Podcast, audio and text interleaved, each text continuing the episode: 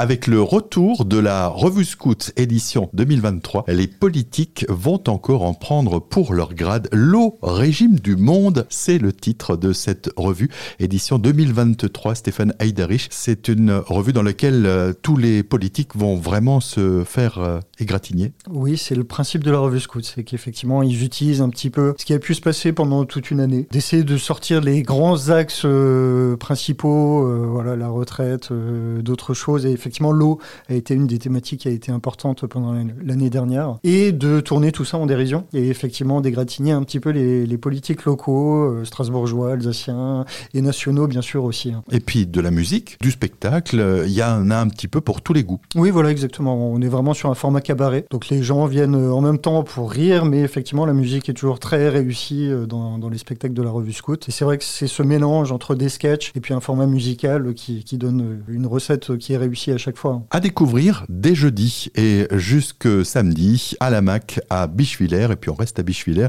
avec euh, le centre culturel Claude Vigé qui propose mercredi la projection du film sur les chemins noirs. Oui, effectivement. Alors euh, sur les chemins noirs, c'est une adaptation en fait d'un roman de Sylvain Tesson et en fait qui va raconter son histoire tout simplement. Donc euh, Sylvain Tesson est, donc un auteur qui a eu un accident assez grave. Il est tombé d'un toit, me semble-t-il, il, y a une dizaine d'années à peu près. Dans son parcours de vie, il a souhaité bah, se reconstruire après, ce, après cette opération à l'hôpital, etc.